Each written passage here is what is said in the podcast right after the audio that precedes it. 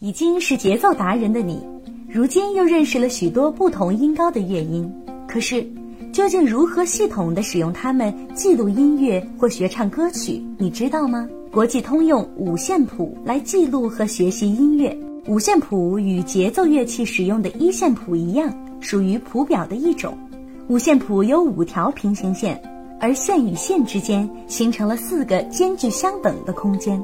这五条线是按照由下到上的方式，像数楼层一样来命名的。最下面的是一线，往上依次是二线、三线、四线、五线。可以想象，线与线之间的空间像楼梯间一样。叫做间，同样也是从下往上数，叫做一间、二间、三间、四间。每条线和间都可以住进音符，音符放置的位置越高，音高也就越高。人们还可以在五线谱的上方或下方添加短横线，以这样的方式来扩展五线谱涵盖的范围。向下加线。可以涵盖更多的低音音符。向下添加的第一条线叫做下加一线，第二条线叫下加二线，第三、第四条线以此类推，叫下加三线、下加四线。理论上可以无限添加下加线，因下加线而形成的间叫下加一间、下加二间、下加三间。同样的道理。向上添加的加线也形成了加线、加间，依次是上加一线、上加二线、上加三线等，形成的间依次为上加一间、上加二间、上加三间等。每个人都是音乐家，伸出手就是五线谱啦。有人管我们的手叫做五指谱，可以帮助我们想象五线谱的五条线，手指是线，指缝是间。从下往上，把音符按照线间线间的次序依次往上放，逐渐排列上去。熟练掌握五线谱线间的位置，对快速读谱有重要的意义。五线谱的书写和阅读都是依照从左到右的顺序。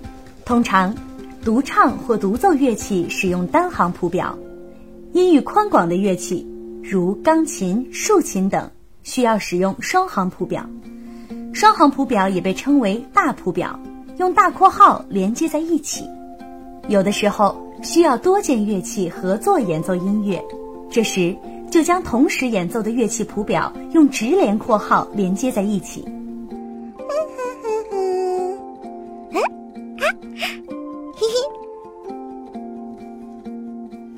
之前我们学过，乐谱小火车上有一个火车司机，叫做拍号。拍号管理着每个小节延续的时值长度。现在需要给朋友们介绍另一个火车司机，这就是谱号。只有在有谱号做司机的时候，我们才能确定五线谱上音符的具体音高。最常被使用的谱号是高音谱号和低音谱号。高音谱号又叫做 G 谱号，长得像个头朝下的小蜗牛，头在一线下。尾在五线上。当高音谱号与五线谱结合在一起的时候，就变成了高音谱表。高音谱号通常是被放置在五线谱的二线上，由第二线开始起笔。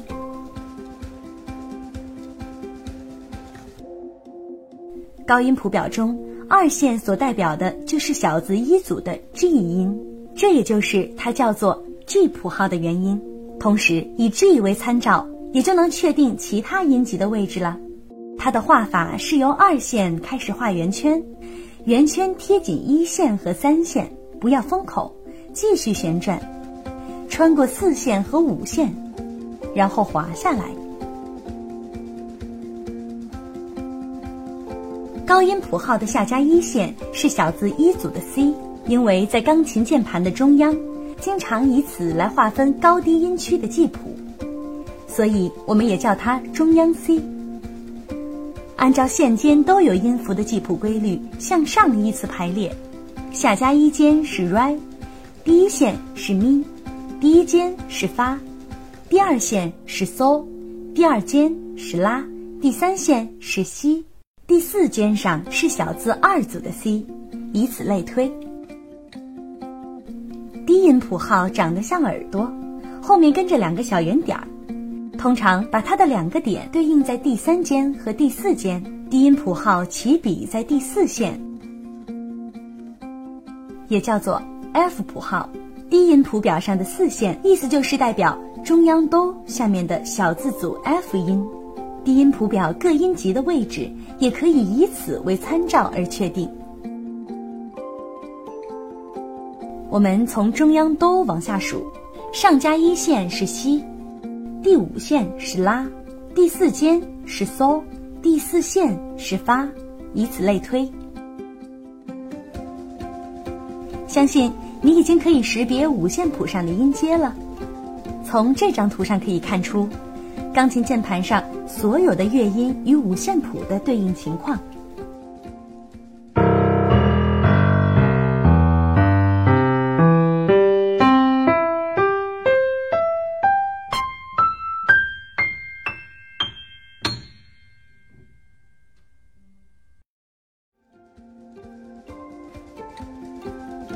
此外，还有一些使用相对较少的谱号，如 C 谱号。这种像两个耳朵一样的谱号就是 C 谱号。C 谱号最中间对应的线是小字一组的 C。C 谱号可以写在五线谱上的任何一条线上。无论在哪条线上，两个小耳朵对应的那条线都是中央 C。根据它的位置不同，都有一个相对应的谱号名称：上低音谱号、次中音谱号、中音谱号、次高音谱号、女高音谱号等。这些谱表的使用是根据乐器的音域来选择的，为了避免更多的加线，增加读谱的困难。如中提琴使用的谱表是三线 C 谱表，也叫做中音谱表。长号有的时候会使用次中音谱号。这里使用的是中音谱表，两个小耳朵中间是三线，因此三线为小字一组的哆。我们依次可以推算出其他各个乐音的音名和唱名：咪咪啦啦咪哆啦哆发咪咪西，咪咪西西嗦咪咪瑞哆西啦。哆西啦咪嗦发，发发咪西嗦咪瑞哆西啦。